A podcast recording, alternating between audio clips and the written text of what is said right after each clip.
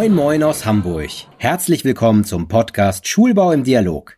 Wir informieren Sie über neue bauliche und pädagogische Konzepte für Kita, Schule und Campus. Ich bin Dr. Max Gunina. Auf der Schulbaumesse Frankfurt am Main 2022 sprach ich mit der Professorin Dr. Anne-Kerstin Reimers. Sie ist für das Department für Sportwissenschaften und Sport an der Friedrich-Alexander-Universität in Erlangen-Nürnberg tätig. Im Interview spricht sie darüber, warum und wie viel Bewegung für die SchülerInnen während des Unterrichtstages wichtig ist und wie sich diese im Alltag gut integrieren lässt. Daneben erklärt sie, wie Architektur dabei unterstützend wirken kann und so guter Schulbau entsteht.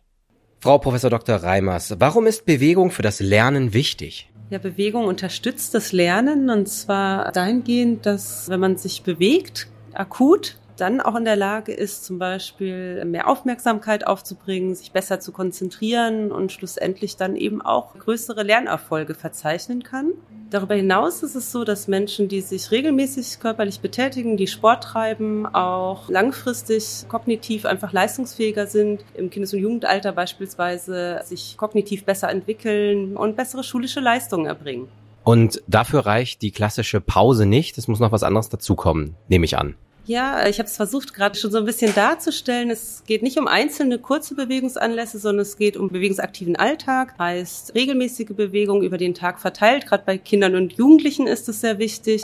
Es geht beispielsweise auch darum, lange Sitzzeiten zu unterbrechen. Das kennen wir ja selber, wenn man ganz lange zum Beispiel am Bildschirm sitzt, am Schreibtisch oder über einem Buch. Irgendwann kann man sich nicht mehr konzentrieren und gerade dann tun eben Bewegungspausen auch gut und führen dazu, dass man sich wieder frisch auch den Dingen widmen kann und aufnahmefähiger ist. Inwiefern kann die Architektur das unterstützen? Ja, die Architektur, gerade im Setting Schule, kann natürlich Bewegung unterstützen, indem beispielsweise flexible räumliche Gestaltungen genutzt werden, die verschiedene Bewegungsanlässe zulassen. Gerade Kinder und Jugendliche, die ja Interesse haben, auch auszuprobieren, sich auszuleben, wo dafür Gestaltungsräume sind. Vielleicht als konkretes Beispiel im Klassenraum wissen wir, dass es gut ist, wenn Klassenräume so gestaltet sind, dass sie beispielsweise unterschiedliche Sitzkonstellationen zulassen, dass Tische beweglich sind, dass die Kinder eben nicht starr in ihren Reihen sitzen auf ihrem Platz, sondern auch unterschiedliche Lernarrangements gefunden werden können, bei denen die Kinder zwischendurch aufstehen, in Bewegung kommen und mit unterschiedlichen Kameraden aus der Klasse auch interagieren können.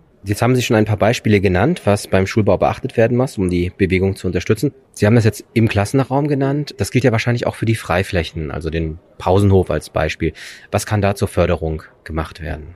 Ja, Sie haben natürlich völlig recht. Auch die Freiflächen spielen eine Rolle. Wir wissen, dass Spielgeräte Kinder und Jugendliche animieren. Das muss natürlich irgendwie auch altersgerecht sein. Also denken wir jetzt beispielsweise an Jugendliche, da kann zum Beispiel eine Tischtennisplatte auch äh, anregend sein oder ein Basketballkorb beispielsweise. Gleichzeitig wissen wir aber auch, dass nicht alle Kinder und Jugendlichen sich wohlfühlen, wenn sie beobachtet werden, wenn sie sich bewegen. Manche sind vielleicht etwas pummeliger, übergewichtig, haben Erfahrungen gemacht, dass sie sich schämen, wenn sie sich eben in, in der Bewegung präsentieren. Das heißt, wir brauchen auch Bewegungsräume, die abgeschirmt sind, Gleichzeitig wissen wir zum Beispiel gerade bei jüngeren Kindern, die lieben es auch in naturnahen Räumen sich zu bewegen, zum Beispiel in Gestrüpp sich rumzutreiben, kleine Schlupflöcher zu finden und, und sich dort auszutoben. Insofern geht es nicht nur um, um gebaute Strukturen, sondern natürlich auch um, um naturnahe Schulhofgestaltung. Und darüber hinaus möchte ich anmerken, auch das Schulumfeld spielt eine Rolle. Wir wissen, dass Kinder zum Beispiel dann gerne mit dem Fahrrad oder zu Fuß zur Schule kommen, beziehungsweise die, die Eltern das auch unterstützen, wenn das Schulumfeld sicher ist, wenn es sichere Straßenquerungen gibt, zum Beispiel verkehrsberuhigte Bereiche. Also das heißt, wir